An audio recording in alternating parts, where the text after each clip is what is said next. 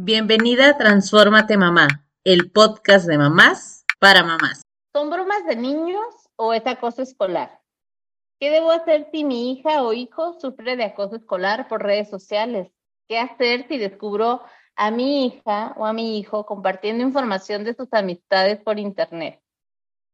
El ciberbullying es el término que se utiliza para describir cuando una niña, niño o adolescente es molestado, amenazado, acosado, humillado, avergonzado o abusado por otro igual, a través del Internet o cualquier medio de comunicación como móviles o tabletas. Bienvenida Marisol. ¿Sabes qué es realmente o en qué consiste el ciberacoso? Hola, hola. Ay, qué tema tan fuerte. La verdad es que estamos en octubre, el mes de el mes de los miedos, y este es un tema que me genera mucho miedo. No sé si sea yo la única o, o les pasa a muchos padres. La verdad es que yo en lo personal dudo que alguien sepa qué es el ciberacoso. Ah, yo creo que no se sabe hasta que se vive. ¿No? O sea, realmente en nuestra generación, donde no teníamos ese acceso a tan fácil a, una a internet y luego pues las redes sociales como que no tenían ese impacto tan fuerte como el que tienen ahora, ¿no? No tengo yo una referencia de, lo que es el ciberacoso porque no, no, no hay un referente en mi vida, ¿no? O sea, no viví yo eh, en mi, mi adolescencia, mi, esta parte de la universidad, yo no estuve tan metida en redes sociales como ahora los niños lo están, ¿no? O sea, ya desde la primaria hay quienes tienen un, perfil en redes sociales, ya desde la primaria hay quienes están subiendo videos, ¿no? De TikTok de, y demás. Entonces, la verdad es que yo creo que el principal peligro en esto del ciberacoso, pues es que no vemos los peligros, no, no vemos, o sea, es el alcance, no se ve por un lado los peligros y por otro el alcance que tienen. Entonces, bueno, pues mi respuesta es no, la verdad no sé porque no tengo un referente. Puedo tener una idea, pero no tengo el referente ni alguna experiencia cercana. Entonces, este tema, la verdad, como lo dije, me da miedo, pero no por el miedo me voy a, a paralizar y a no saber del tema, ¿no? Sí, totalmente. Creo que es algo que cada vez escuchamos más y regresando un poco como al acoso escolar, no es que no lo viviéramos, pero antes, al menos aquí en México voy a hablar, lo tomaban mucho como, ah, son bromas, o, ay, es que no aguantas nada, o tienes que aguantar las bromas de los compañeros.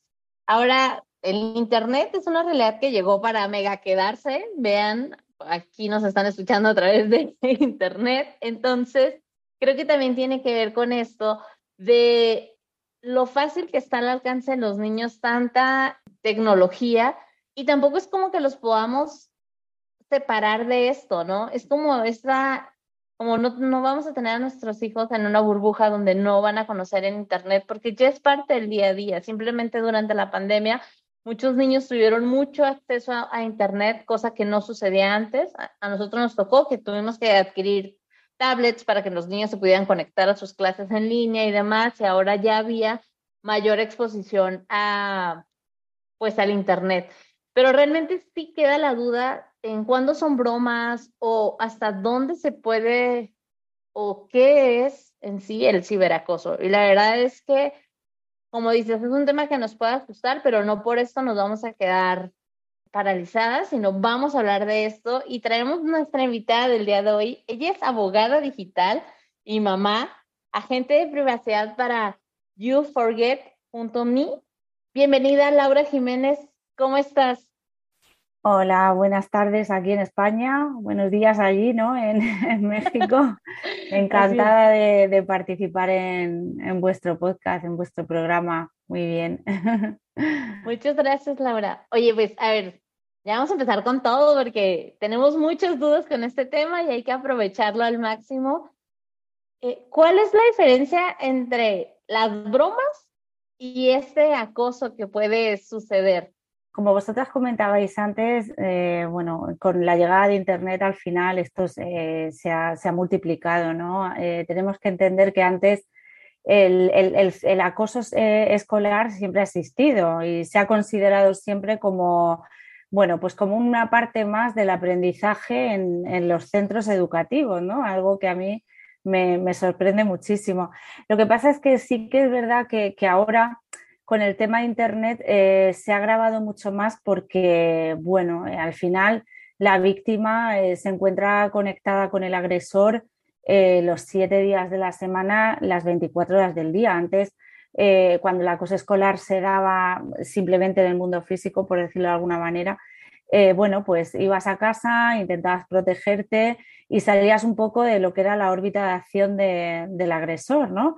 Pero ahora no, ahora eh, todo lo que sucede sucede también en Internet y muchas veces incluso sucede en Internet y sucede en redes sociales y a veces no sucede en el entorno físico, puede ocurrir también.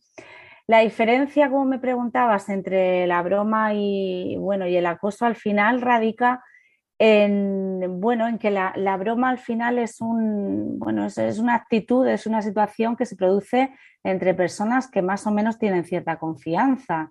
Eh, hoy te la hago yo a ti, mañana me la haces tú a mí, pero no genera, no, no, no eh, persigue humillar al otro, no persigue herir, es simplemente una actitud o una acción en un ambiente distendido. Sin embargo, el tema del ciberacoso o el ciberbullying es todo lo contrario. Normalmente lo que se persigue es herir a la persona. ¿Vale? Y aislarla eh, del resto de compañeros, que no tenga nadie que le defienda y, siempre suele ser, eh, eh, pues eso, una acción que se repite normalmente siempre contra la misma persona.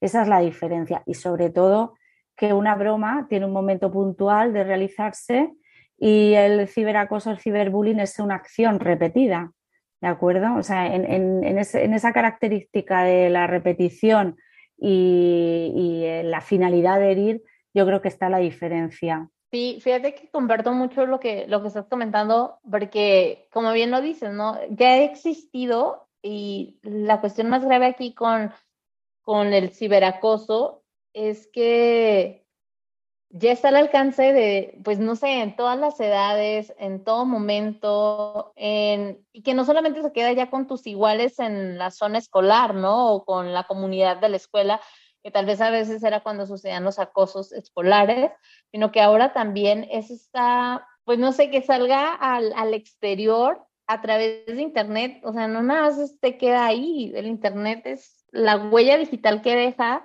creo que no hemos tocado el tema de la huella digital, eh, pero pues es esto que está en la red circulando de cada uno de nosotros. Efectivamente, una vez que la, información salta a la red, eh, ya es imposible de controlar. O sea, realmente una vez que ya hacemos pública esa información, es muy difícil llegar a controlarla y llegar a parar eh, su, repercusión. Entonces, sí, el ciberacoso puede empezar en un ambiente más cercano a la víctima, pero cuando ya salta, como decíamos, a la red, eh, bueno, pues puede ser aprovechado por cualquiera para intimidar y, bueno, en fin, pues para, atacar. Ese es el verdadero peligro que tiene, que tiene la red. ¿Y, qué podríamos hacer nosotros como padres una vez que ya detectamos este ciberacoso? ¿Qué, podemos hacer para, pues no, no se puede detener, pero para afrontarlo? porque una vez que ya sale a las redes, pues uno no puede detener quién comparte, quién no lo comparte. Fíjate que yo aquí me gustaría comentar un caso que si me lo contaron, conocen a esta niña, es una niña de primaria, fue al baño, pidió permiso para ir al baño y sus compañeritas también fueron al baño y llevaban un teléfono que no están permitidos, pero llevaron el teléfono y mientras la niña hacía pipí, le sacaron fotos. Estas fotos las comparten al grupo, el grupo obviamente no nada más se quedan ahí las fotos, se comparte a la escuela y ya sabemos, ¿no? Todo lo que, el, cómo crece esto de manera exponencial.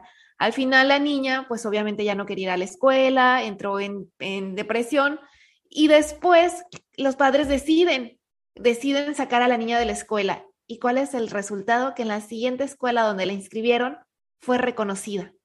Fue reconocida, ah, tú eres la del video, entonces, otra vez la sacan de la escuela, el número de escuelas donde la niña fue reconocida, y estoy hablando que esto fue en primaria, ¿no? Entonces, ¿qué está pasando? ¿Qué podemos hacer nosotros como padres para afrontar esta situación? Yo creo que la, lo mejor que podemos hacer siempre como padres, la, primera medida que tenemos que tomar es la medida de la prevención pues hombre, no podemos evitar siempre al 100% que se compartan imágenes comprometidas de nuestro hijo o que, bueno, pues que, sufra algún tipo de acoso, pero sí que es verdad que eh, previendo todo este tipo de situaciones, intentando educar en valores digitales, eh, intentando educarles a que sepan proteger eh, su huella digital, su reputación online, a que tengan una identidad digital positiva, al, final el riesgo, como decimos siempre los que nos dedicamos a la ciberseguridad, el riesgo cero no existe, pero sí que es verdad que podemos minimizarlo. Entonces, si tú tienes un comportamiento determinado en la red, eh, si enseñas a tu hijo a tener un, espíritu crítico, qué es lo que se puede, lo que no se puede hacer, lo que tú debes hacer, lo que no debes hacer, no hacer eh, con eh, los demás lo que no te gustaría hacer contigo, obviamente, eso es un paso, Eso es un paso, compartir tus perfiles de redes sociales con personas que realmente sean de tu confianza, enseñar a no compartir mm, imágenes, vídeos que, puedan resultar de alguna manera comprometedores para la, la, intimidad del menor. Todo eso hay que trabajarlo mucho en casa y va a, prevenir en cierta manera todo este tipo de situaciones desagradables. Cuando ya surge el problema, pues ahí ya eh, evidentemente eh, tenemos que pasar a otro tipo de acciones. Eh, lo primero, fundamental, contactar con el centro escolar. Es verdad que, bueno, los centros al final tienen cierta responsabilidad, cierta no, tienen responsabilidad durante las horas escolares de la integridad moral de, los menores, de los alumnos que tiene dentro, ¿no? Entonces, eh, es muy importante que en los centros exista un protocolo de, uso de dispositivos. Eso no quita para que en un momento determinado, efectivamente, pues ese protocolo se pueda vulnerar y algún menor pueda utilizar esas imágenes, ¿vale? O pueda captar esas imágenes. Pero bueno, partiendo siempre de la prevención. Eh, si se da esa situación, aquí, por ejemplo, en España, lo que podemos hacer directamente es dirigirnos a la Agencia Española de Protección de Datos, que tiene lo que se llama el canal prioritario, que lo que hace es, bueno, tú te pones en contacto con la Agencia de Protección de Datos y eh, denunciando que se han publicado determinadas imágenes o que hay determinado contenido en redes sociales pues que es intimidatorio para el menor por ser violento o por, por, como os digo, eh, contener imágenes de contenido muy íntimo y entonces la Agencia de Protección de Datos actúa. ¿Vale? Es verdad que no se va a poder controlar al 100% dónde llega esa información y no vamos a poder eh, eliminar esa información, eh, nunca vamos a saber hasta dónde ha llegado, ¿no? Entonces es imposible eliminarla completamente. Yo, por ejemplo, también eh, en la presentación habéis dicho que yo soy agente de privacidad y You Forget Me. You Forget Me es una plataforma que lo que hace es utilizar una tecnología para rastrear eh, toda la información que hay de una persona en Internet, ¿vale? Incluso imágenes. Entonces, yo, por ejemplo, en temas de ciberacoso también trabajo con eso, porque si es, tenemos sospechas de que un menor es objeto es, víctima perdón, de, ciberacoso, pues podemos hacer un barrido en la red para ver dónde están esas imágenes que se han podido publicar o qué información, o incluso imaginaros, no solo imágenes, sino que eh, compañeros o otras personas que han creado perfiles falsos de este menor eh, suplantando su identidad en redes sociales para atraer contenido negativo hacia él. Entonces, utilizamos este informe para rastrear toda, toda esta información que puede haber de un menor en Internet y a partir de ahí empezar a trabajar para la eliminación de esos contenidos. Luego las propias plataformas, las propias redes sociales tienen sus canales de denuncia. Entonces yo creo que eh, evitarse, evidentemente, no podemos al 100% evitarlo. No podemos al 100% controlarlo y no podemos eliminar esa información al 100%. Entonces, lo más importante es la educación. Hay que partir de la educación, pero no, pero eh, a todos los niveles. Eh, al final, el, ciberacoso, el ciberbullying, provoca problemas no, solo para la víctima. obviamente, para la víctima eh, son los efectos más negativos, pero a la larga el acosador también va a tener efectos negativos por su comportamiento. Y no me refiero solo a que se le castigue, sino que, bueno, pues al final, desarrollando ese tipo de conductas, bueno, yo no soy experta en salud mental, pero bueno, pero trato el tema y al final eh, se observa que también pueden llegar a desarrollar personalidades antisociales, agresivas, incluso las propias personas que están alrededor y que ven, eh, pues eso, cómo se desarrolla, bueno, lo que se llaman testigos pasivos, ¿no? Cómo se desarrolla este acoso, pero no hacen nada por miedo a represalias, también tienen eh, efectos negativos. Entonces, la prevención es muy importante y una vez que se ha producido desgraciadamente el hecho, contactar con una persona especializada en el tema y empezar dando pasitos y denunciando, por supuesto. Eh, en la escuelita, por ejemplo, de mis niños, sucedió algo, con uno de mis niños no, no es un tema de acoso como tal, pero me llamó mucho la atención cómo él tiene ocho años y cómo abordó el tema con sus compañeros por algo que se estaban riendo, que a él no le parece gracioso porque obviamente tenía que ver con él. Entonces les dijo así como, dice, no, pues es que yo hablé con ellos y les dije que si les gustaría que yo me riera de ellos por esta situación.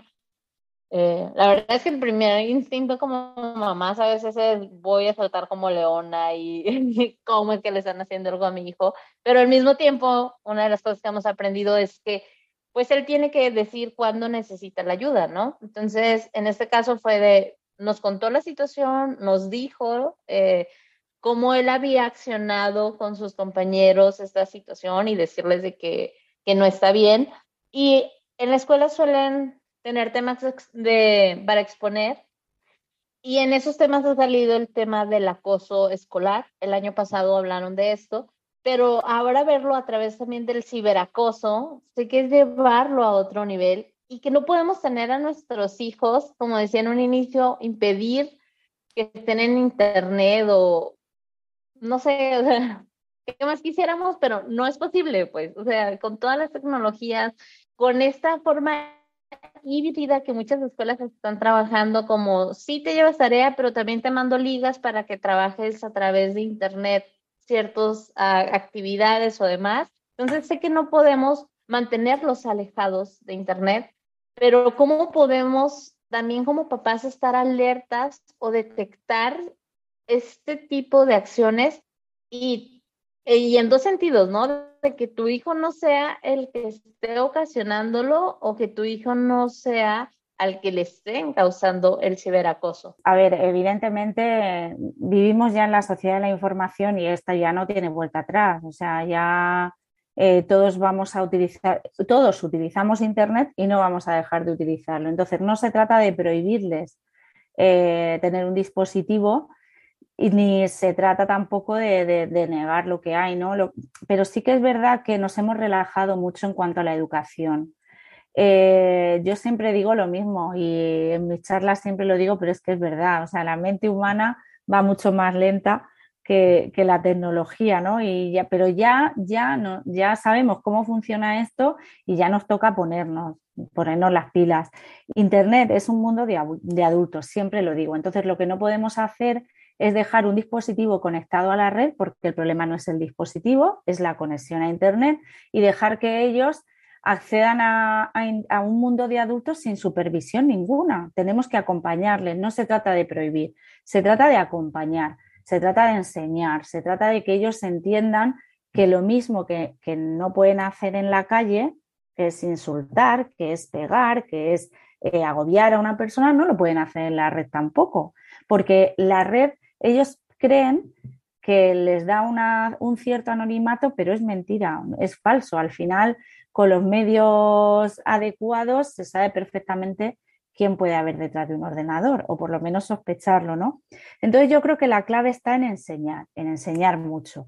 ¿Herramientas para poder controlar un poco la situación? Pues bueno, hay herramientas de control parental. Bueno, si nosotros detectamos, por ejemplo, eh, eh, tanto en clase como, como en casa, eh, tanto los profesores como los padres, papás y mamás podemos ver o podemos Mm, detectar de alguna manera que hay una situación, si no de acoso, porque no lo sabemos a ciencia cierta, sí una situación eh, que nos puede llamar la atención, por ejemplo, pues que baje el rendimiento escolar, que no quiera realizar determinadas actividades en su vida cotidiana que venía realizando, que se esté conectando constantemente a Internet, porque a lo mejor esto nos da a entender que, bueno, que, quiere saber qué es lo que están publicando eh, sobre él o ella constantemente. Entonces, todas esas señales nos tienen que poner un poco en alerta. Hablar con el menor, vamos a hablar con él. Al principio a lo mejor le cuesta, no quiere, bueno, eh, manifestar su, su, situación por miedo, por lo que sea, pero es muy importante hablar y que nos sienta cercano, generarle la confianza suficiente para que, pues eso, para, para que cuando surja el problema nos hable. Tú hablabas, eh, Blanca, de, de un ejemplo personal tuyo y a mí, por ejemplo, hoy me ha surgido otro y en sentido completamente contrario. A mí, eh, hoy, por ejemplo, mi hija mayor, lo voy a contar aquí, no me da vergüenza, para que veáis que las cosas pasan y que hay que estar alerta en los dos sentidos, como tú dices. Hoy, por ejemplo, mi hija mayor, mi hija mayor este año está en un colegio nuevo. Bueno, eh, estuvo antes en este colegio, por circunstancias nos cambiamos de residencia y ahora ha vuelto otra vez al colegio. Y hoy ha salido del colegio contándome su experiencia que bueno, que le habían gastado una broma de mal gusto entre ella y otra compañera a, una tercera compañera. Y ella nunca ha sido así, nunca ha sido una niña, todo lo contrario, siempre ha sido una niña eh, muy defensora de los demás y tal, ¿no? Pero fijaros que eh, ella me lo contaba y me decía, mira, y, ha tenido la confianza para venir a contarme, lo que podría habérselo callado y no haber dicho nada. Pero bueno, ella ha venido y me ha dicho, mira, mamá, hoy he hecho esto. Y he hecho esto porque me he dejado llevar por esta otra persona, porque yo nunca he hecho cosas de este tipo, nunca tal. Dice, y sé que lo he hecho mal y he ido a pedir disculpas a la, tercera niña en cuestión y, le he dicho, mira, lo siento, mm, no debería haberme comportado así, me he dejado llevar. Quiero decir con esto, hablando con ellos, hablando, si es que la educación es eso, tanto en Internet como en el mundo físico, no podemos dejar a los hijos solos, ni, porque pueden llegar a ser víctimas, ni porque pueden llegar a, generar e-, ellos el problema. Si tú hablas con ellos y les das confianza, te van a venir a decir, oye, tengo un problema, por favor, ayúdame no sé cómo resolverlo, porque soy un niño, soy una niña y no tengo los medios para resolverlo. Y en el sentido contrario también, oye, mira, este, e, esto me ha pasado hoy, sé que no lo he hecho bien, ¿cómo lo puedo arreglar? ¿Qué puedo hacer, mamá? ¿Qué puedo hacer, papá? ¿Qué puedo hacer, profesor? Sé que no lo he hecho bien, me voy a disculpar.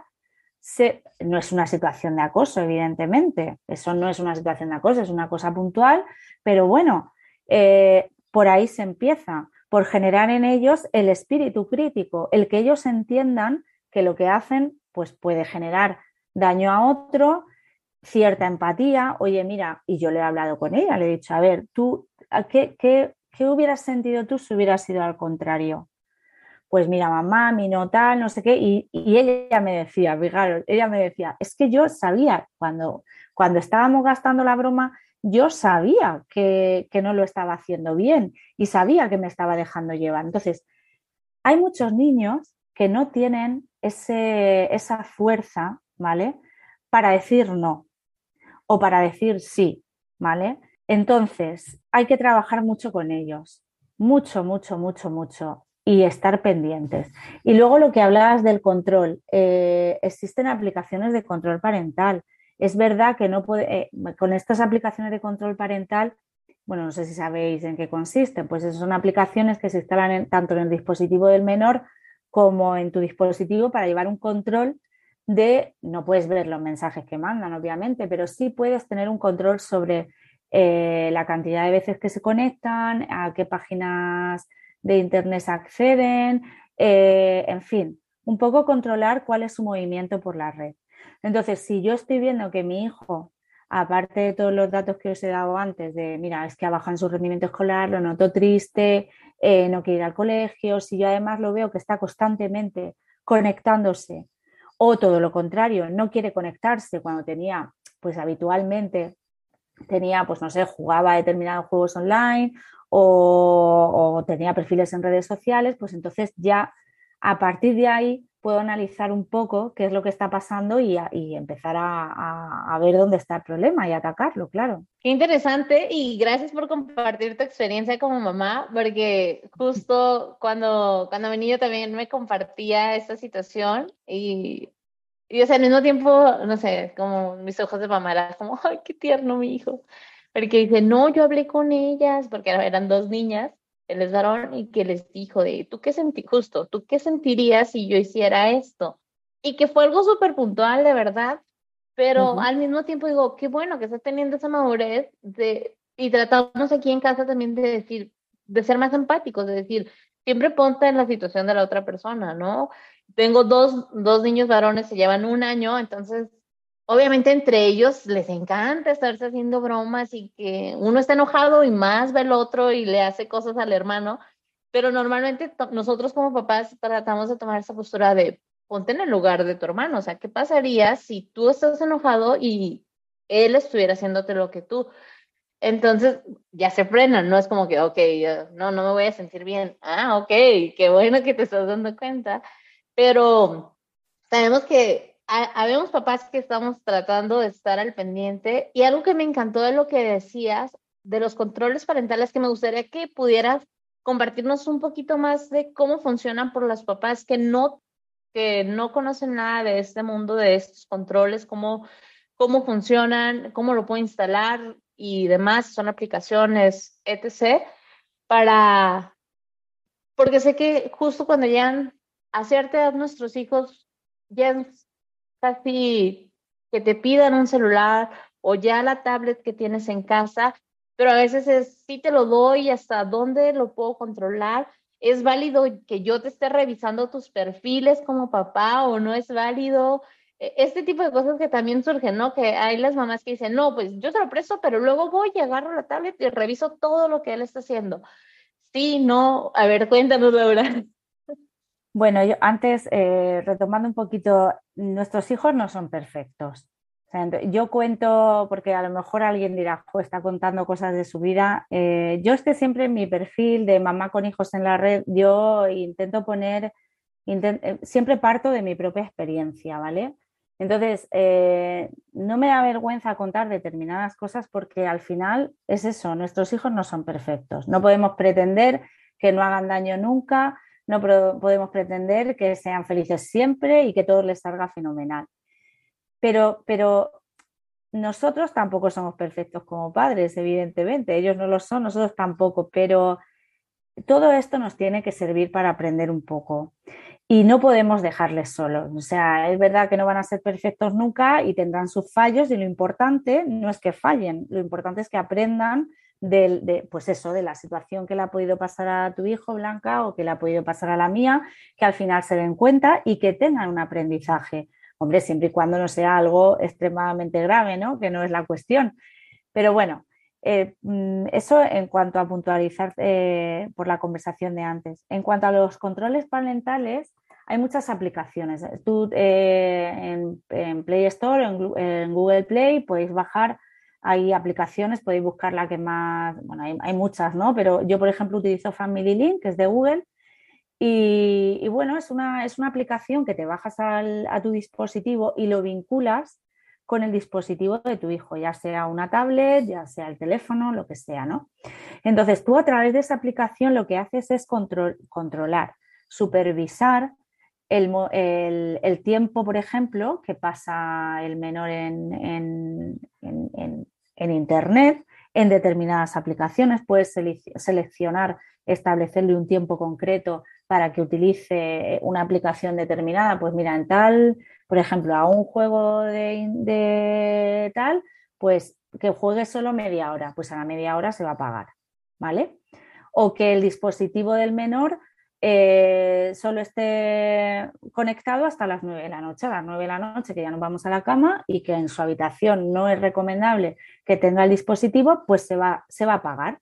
Y si el menor quiere seguir utilizándolo, tiene que venir a ti y pedirte permiso porque eso lleva una contraseña para que tú autorices que efectivamente le dejan más tiempo o no se lo dejas, ¿vale? O sea, sí que es verdad que, bueno, lo voy a decir, pero bueno, igual no, sé si decirlo, pero... Dilo, dilo. existen maneras para vulnerar este tipo de, bueno, de, aplicaciones, ¿no? No voy a decir dónde ni cómo se pueden buscar, pero bueno, es verdad, por eso es muy importante que además del control parental, de la aplicación tecnológica, eh, hablemos mucho con ellos y eduquemos. Es fundamental. Me has preguntado por el control parental. Ah, que si podemos, perdón, que si podemos controlar eh, los dispositivos de nuestros hijos y supervisarlos, ¿no? Sin, sin...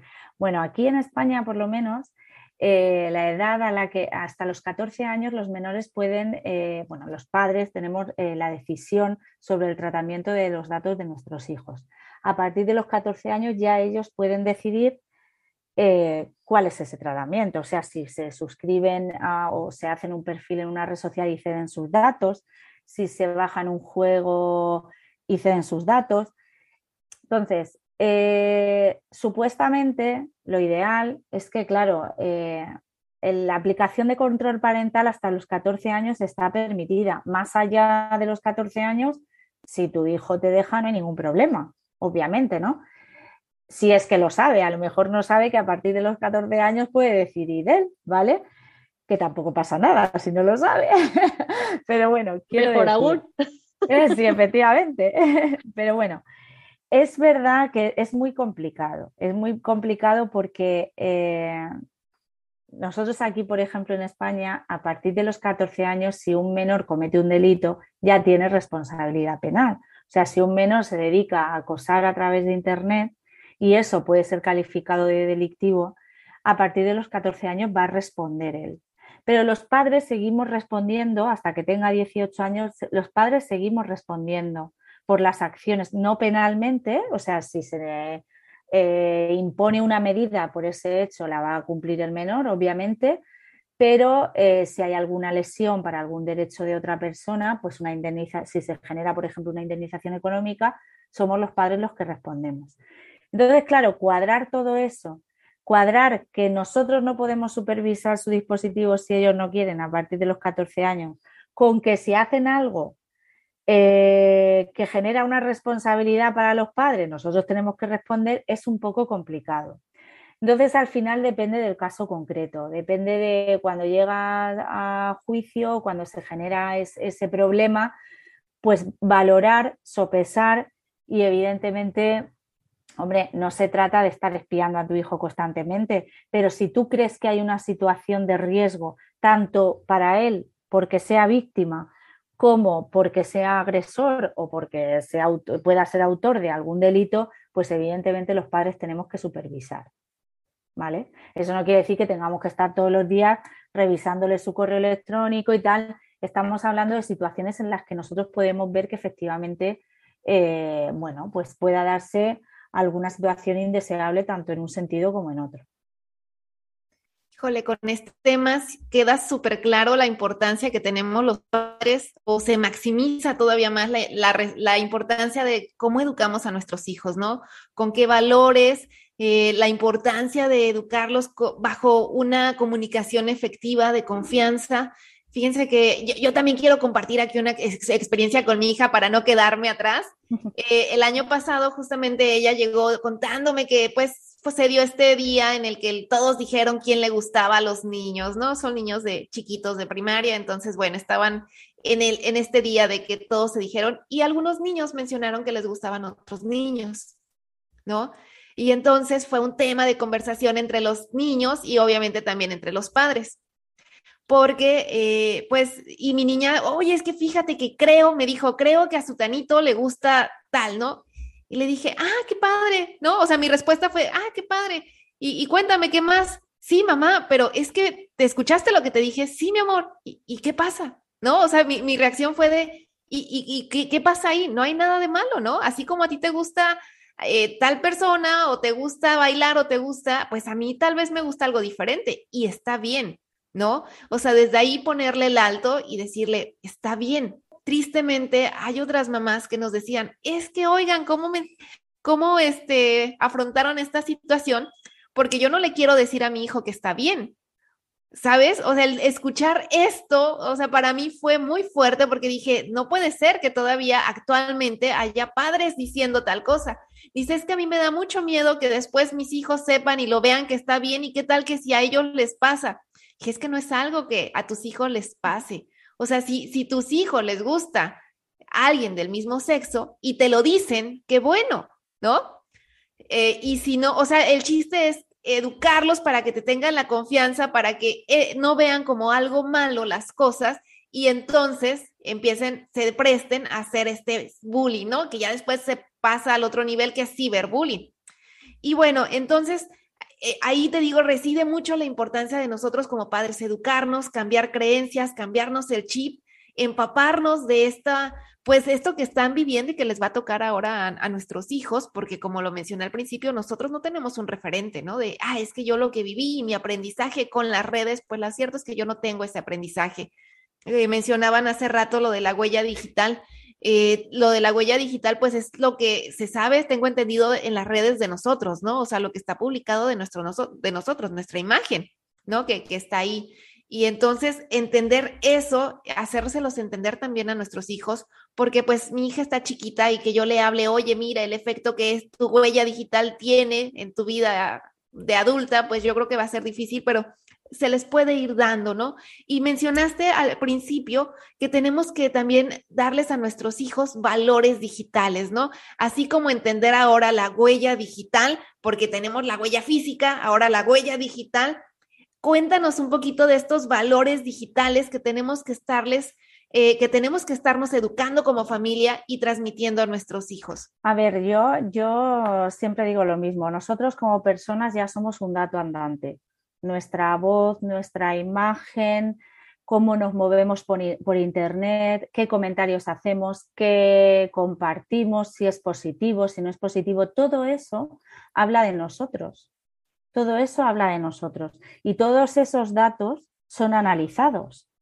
Son analizados por sistemas, por algoritmos que al final nos determinan y, nos convierten, algún autor ha dicho que nos convierten en un producto y luego ese producto va a determinar, según el producto en el que nos hayamos convertido, va a determinar que tengamos unas oportunidades u, otras o no, las tengamos.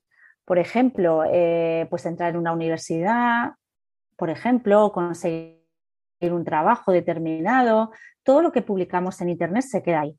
Es verdad que existe el derecho al olvido, pero el derecho al olvido al final no consiste en que se pueda eliminar la información de Internet. El derecho al olvido consiste en que a ti los buscadores no, no indexen esa información sobre ti directamente, ¿vale? O sea, que si yo meto Laura Jiménez en el buscador, que no aparezca esa publicación negativa que yo o que yo no he consentido y que estaba publicada. Pero si alguien sabe específicamente dónde está, si está, por ejemplo, en una página X ¿no? Eh, específica y, va y la busca, sabe dónde, dónde buscarla, la información va a seguir ahí. Entonces, la información no se pierde. Por eso es muy importante que a nuestros hijos les enseñemos que tienen que cuidar su imagen, y, puede parecer muy frívolo decirlo así, pero, pero, bueno, es lo que nos va a determinar. Al final, eh, Internet lo que tiene es que no hay una comunicación directa, me refiero a presencial. Entonces, nosotros cuando hablamos directamente, uno frente al otro, por la entonación, por los gestos que hacemos, por cómo nos miramos, determinamos muchas cosas. El otro, la otra persona que tenemos enfrente sabe perfectamente con una mirada nuestra si estamos ironizando, si no estamos ironizando, si hablamos en serio, si no.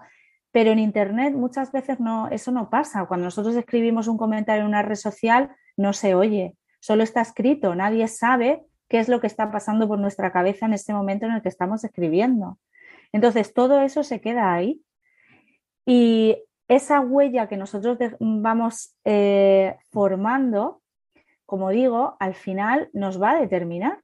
Por eso es muy importante que nosotros enseñemos a nuestros hijos, bueno, ¿tú qué quieres? ¿Cómo quieres que te vean el día de mañana? Porque el día de mañana no es mañana, el día de mañana empieza hoy. Porque hoy, desde el momento en que tú accedes por primera vez a Internet, ya empieza el día de mañana, ya empieza tu huella. Entonces, cuídala, comparte cosas que sean interesantes, cosas que sean positivas. No hagas a otros lo que no te gusta que te hagan a ti. Y antes, antes de que se me olvide, hoy he encontrado, que no, sabía que existía, pero eh, estudiando y tal, he encontrado una, aplicación, una herramienta que se llama Rethink, que es como repensar, re, re y think, de pensar en inglés. Y es, es muy interesante porque es una aplicación, es una herramienta que sirve para es como una especie de aplicación que tú te bajas a tu dispositivo y cuando estás escribiendo, como que detecta si el texto que tú vas a poner es algo violento o no, y entonces pues como que te hace volver a pensar en lo que vas a decir, ¿no? Por, eso lo de Redfig, ¿no? Eh, piensa antes de publicar. Y a mí me parece súper interesante porque yo creo que puede ayudar mucho, sobre todo a los adolescentes y a los menores, ¿no? bueno, a todos, la verdad, porque muchas veces escribimos y publicamos cosas así un poco sin pensar, ¿no? Pero bueno, para estos casos también es muy interesante, o sea, piensa bien qué vas a, tómate unos minutos para qué es lo que vas a publicar. De verdad, mm, a lo mejor el sentido que le estás dando a la frase o las palabras que están poniendo son un poco agresivas. Entonces, no sé, me, la he visto súper interesante y por eso quería comentárosla. Sí, oye, qué interesante, porque es cierto, a veces, eh, no sé, subes cualquier cosa. Hay personas que tal vez ya cuidamos más lo que subimos, pero eh, justo de repente cuando andas ahí en internet o en tus redes sociales, he visto publicaciones y en el afán de juzgar, a veces me quedo pensando, ¿cuál era o sea, ¿es broma lo que está subiendo? ¿O realmente esto es lo que piensa esta persona acerca de este tema? No, y es, es una realidad, o sea, tal vez yo no estoy en el mismo mood, por decirlo de alguna manera, o en la misma vibración que esta persona, entonces no sé cómo lo está poniendo. O sea, no sé si, ponme entre paréntesis, es sarcasmo o es broma, o no sé, yo a veces sí les pongo ese tipo de comentarios cuando mando mensajes de léase como, o escúchese como la película de tal, este diálogo, para ponerlo de referencia, pero es una realidad, o sea, qué importancia es frenarnos a veces, y no solo en lo que escribimos en la red, sino a veces hasta lo que pensamos, en lo que decimos, pero saber que la magnitud que tiene el Internet es mucho mayor para todo. O sea, como tú dices, tal vez yo te dije algo a ti, Laura, en el uno a uno y se quedó aquí entre nosotras, pero no va a tener el mismo impacto que cuando se publica en una red social o se sube a Internet. Y eso creo que es súper importante también hablarlo con nuestros hijos.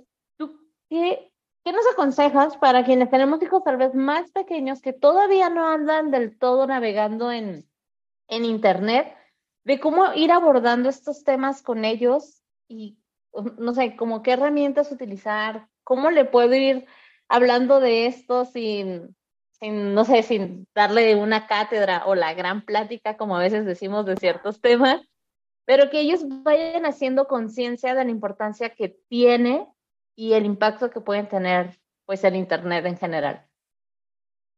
Bueno, yo es que mi experiencia ha sido de golpe.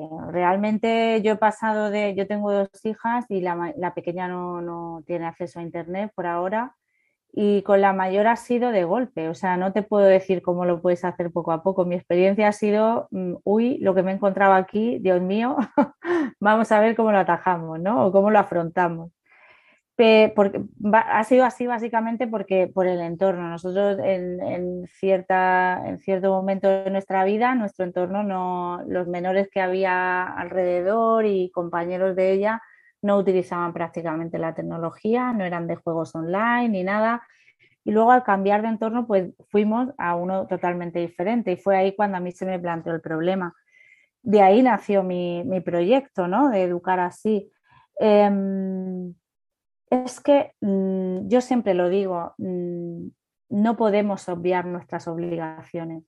Hay que hablar mucho con ellos. Y sé que es un hándicap ahí que tenemos los papás, las mamás, una obligación más, ¿no? O sea, si ya encima tenemos que educar en general, pues encima tenemos que ponernos, porque comentabais antes, es que nosotros eh, esto no nos lo ha enseñado nadie, hemos tenido que, aprenderlo nosotros, ¿no? Y es verdad, nosotros se nos denomina nuestras generaciones como inmigrantes digitales, porque no hemos nacido con la tecnología, hemos tenido que sufrir un proceso de transformación e ir aprendiendo poco a poco.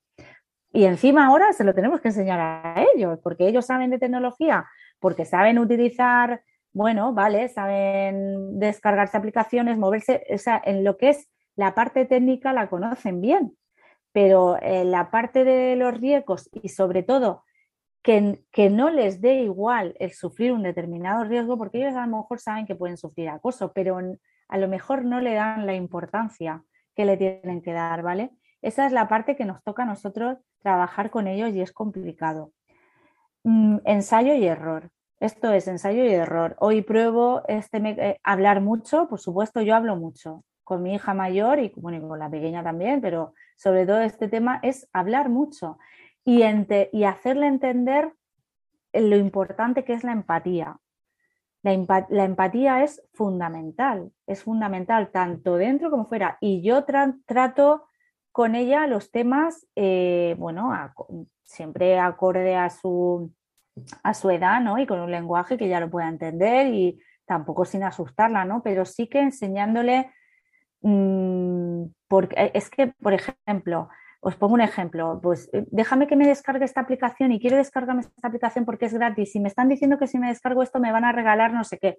Y yo entonces la paro y le digo, a ver, ¿Tú crees que alguien te va a regalar algo así porque sí, si no te conoce de nada? ¿Realmente tú crees? Y además, mm, a cualquiera que se descargue la aplicación, a millones de usuarios que se descarguen esto, les van a regalar. Entonces, va a hablar con ellos, razonar, que ellos solos, ya es solo explicarles, sino que ellos solos lleguen al, al razonamiento. O sea, ir haciéndole las preguntas concretas para que al final ellos encuentren la respuesta porque es así como aprenden. Si tú realmente es como yo esta mañana con el problema, si yo realmente le digo, mira hija, eso no lo debes hacer, no quiero que lo vuelvas a hacer, pues no soluciono nada. Pero si yo le digo, venga, ¿cómo te has sentido? ¿Qué ha pasado? ¿Y tú qué piensas? Pero mamá, ¿qué tengo que hacer? ¿Tengo que dejar de ser amiga de esta persona, la, la, que, la embaucadora, o no? Yo, pero bueno, tú pues piensa, venga, ¿tú te has sentido a gusto con ella? y tal y cual. Entonces, hablando, hablando, hablando, al final ellos llegan a la respuesta. Hay determinadas cosas que tenemos que apoyarles, pero mm, mi consejo es hablar, por muy cansado que sea y por mucho que cueste, pero es hablar con ellos y razonar, porque al final, cuando hablas tanto con ellos, generas confianza. Y yo sé que soy muy repetitiva en esto, pero es que es verdad, porque el problema siempre surge siempre va a surgir un problema en Internet, siempre. Entonces, genera la confianza hablando con ellas para que cuando surja ese problema que recurra a ti, porque unas veces tendrá la herramienta para solucionarlo él o ella misma, pero otras veces no. Entonces, tiene que tener la confianza suficiente para decirte, mira, me ha pasado esto. He compartido imágenes íntimas con otra persona y ahora lo hice porque, bueno, pues los motivos que, sean, ¿no? Porque, porque es así y, se da.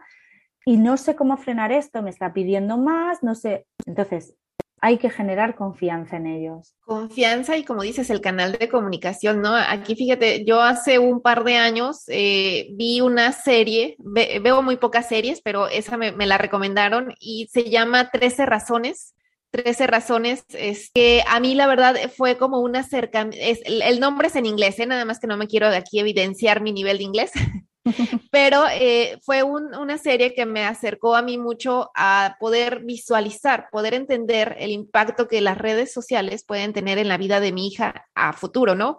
Eh, porque como dije, yo no tengo referencias, un referente, entonces lo que tengo que hacer es educarme. Y ok, las redes, las series, pues pueden ser de todo tipo, ¿no? Y, esta de alguna manera eh, me, dejó ver a mí dónde debo de, de agarrar más información, ¿no? O sea, la importancia del por qué tocar estos temas, por qué estar hablando aquí en Transformate Mamá de este tema, porque justamente el, eh, si de por sí pasar un mal día en la escuela o que alguien se burle de ti en escuela es feo y tiene un impacto en nosotros, hasta en nosotros mismos como adultos, ahora que sea el, el que sea este escándalo es de manera masiva en internet, pues el impacto es mayor en nosotros.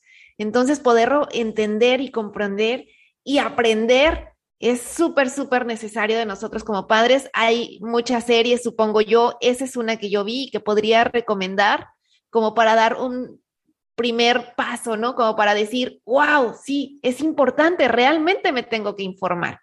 Y por otro lado, pues seguir a Laura Jiménez, al rato ya Blanca les estará contando en, de sus redes sociales y demás, pero síganla porque de verdad eh, brinda muchísima información muy interesante que yo creo que a todos los papás deberíamos de tener siempre presente y aunque sea en esos momentos en los que uno está scrolleando, tomarse los segundos para leer lo que publica y es una manera de ir diciendo, ok, de ir alimentando ese tema, ¿no? Claro que también hay que leer libros, claro que también hay que asistir a pláticas, pero bueno, yo creo que escuchar e-, este podcast, ver lo que, lo que comenta Laura, lo que nos comparte en sus redes sociales, es un buen primer paso para tocar este tema. Laura, ¿existen castigos, por ejemplo, allá en España para esto del ciberacoso? Si bien nos has dicho que ya a partir de los 14 años, pues sí, ya tiene consecuencias para el menor y también para los papás, eh, no sé qué tipo de castigos actualmente existen. Y yo sé que tú eres abogada de la red, justo como lo, lo mencionas en tus redes sociales. Entonces,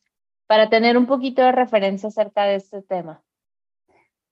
Bueno, aquí en España es que el, ciberacoso como tal, o sea, realmente está, bueno, ahora sí se ha, se ha, aprobado una reforma donde sí que eh, del Código Penal, donde sí se recoge directamente la creación o la suplantación de identidad en perfiles de redes sociales para eh, hostigar o acosar directamente a, una persona, ¿no? Pero hasta ahora realmente el, ciberbullying está integrado, el acoso en general, el acoso escolar está integrado por, por muchas o por diferentes eh, acciones, ¿no? Podemos asistir al insulto o bueno, cualquier tipo de vejación, al acoso directamente, las coacciones, eh, incluso la inducción al suicidio. O sea, realmente son, son muchas las acciones que pueden integrar el ciberacoso.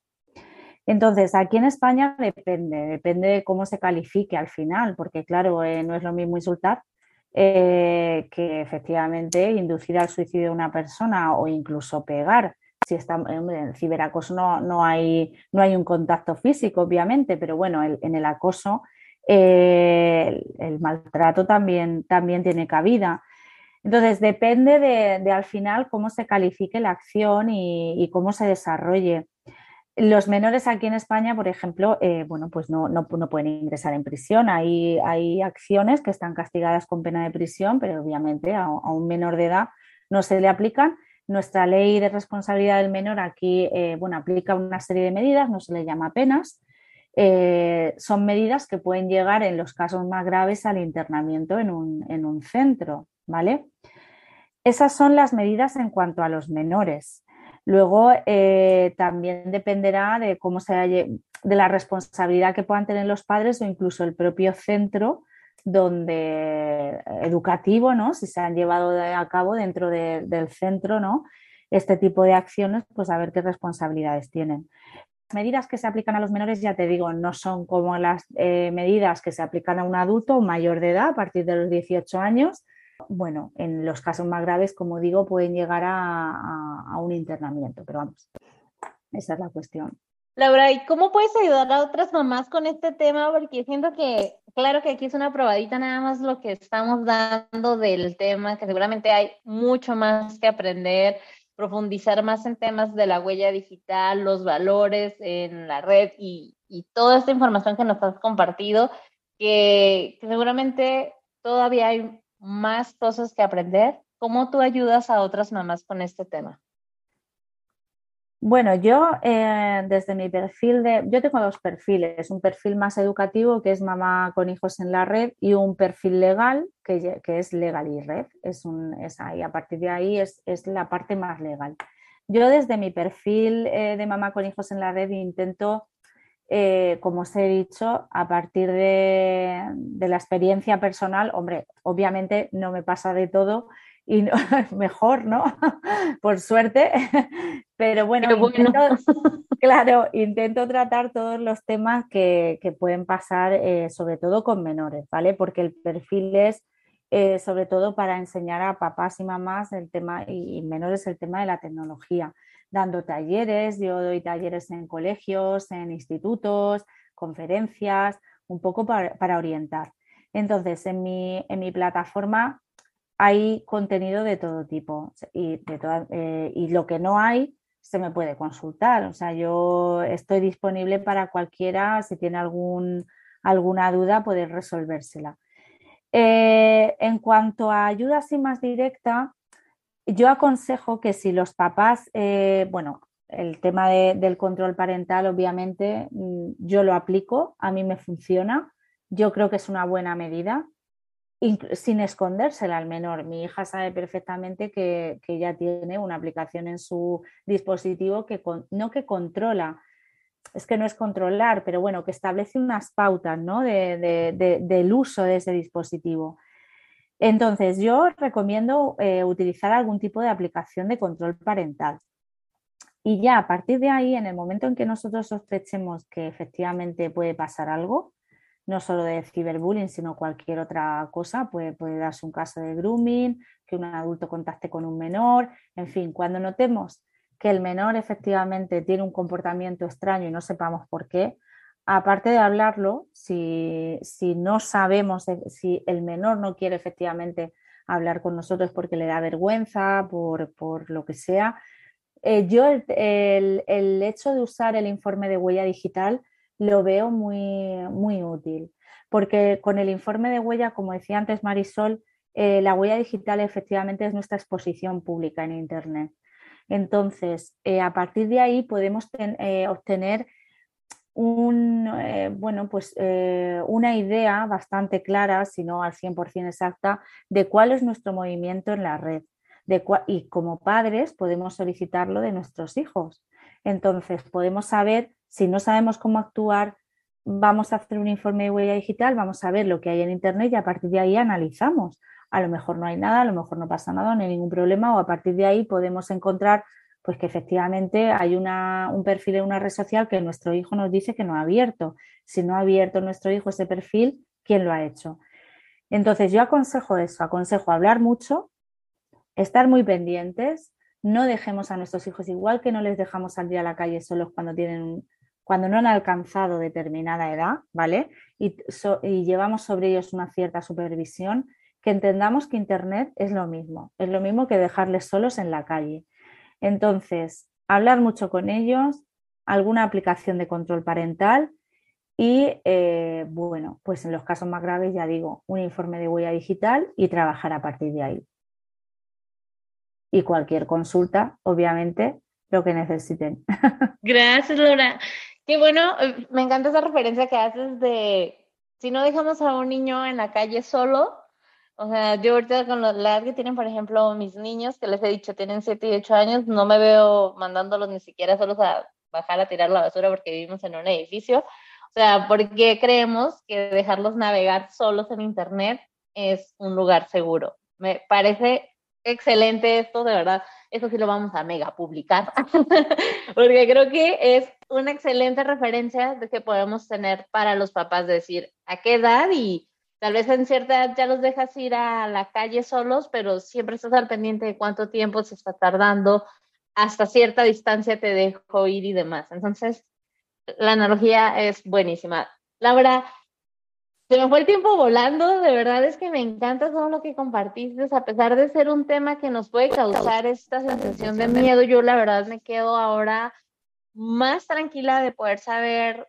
eh, este tipo de herramientas con las que podemos contar, que sin duda el tema de hablar con nuestros hijos, generando este ambiente de confianza, puede ser una manera de prevención hacia el acoso, ¿no? Y como dices, no, no puede ser una prevención totalmente cero, que no van a estar expuestos, pero existe manera de, de poder no dejar que las cosas lleguen a, a otro punto.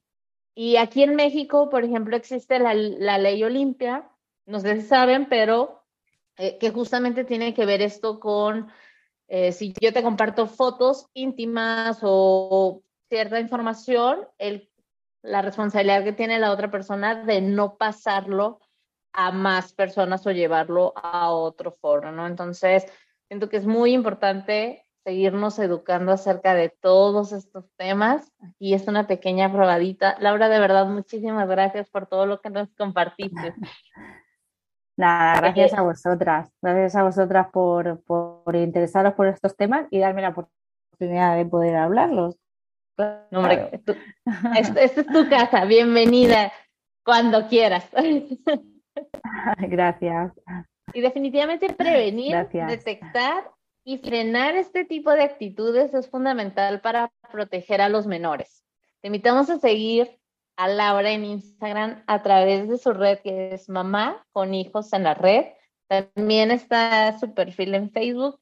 Y aquí vamos a dejar en la descripción del episodio toda esta información y este tipo de, recomendaciones como la aplicación que nos haces de Rethink, que es como para prevenir lo que vas a subir a la red, saber si, si ese mensaje es el adecuado o no. Y gracias a ti por escuchar este episodio. Si te gustó, te pedimos que lo califiques con cinco estrellas, que lo compartas con otras mamás. Te invitamos a seguirnos en Instagram en arroba transformate mamá y que nos escuches la próxima semana en otro episodio del podcast de Mamás para Mamás. Transfórmate, mamá. Gracias por escuchar este episodio. Si te gustó, te pido que lo califiques con cinco estrellas y lo compartas con otras mamás. Te invito a seguirme en Instagram en arroba mamá y escucharme la próxima semana en otro episodio del podcast de mamás para mamás. Transfórmate mamá.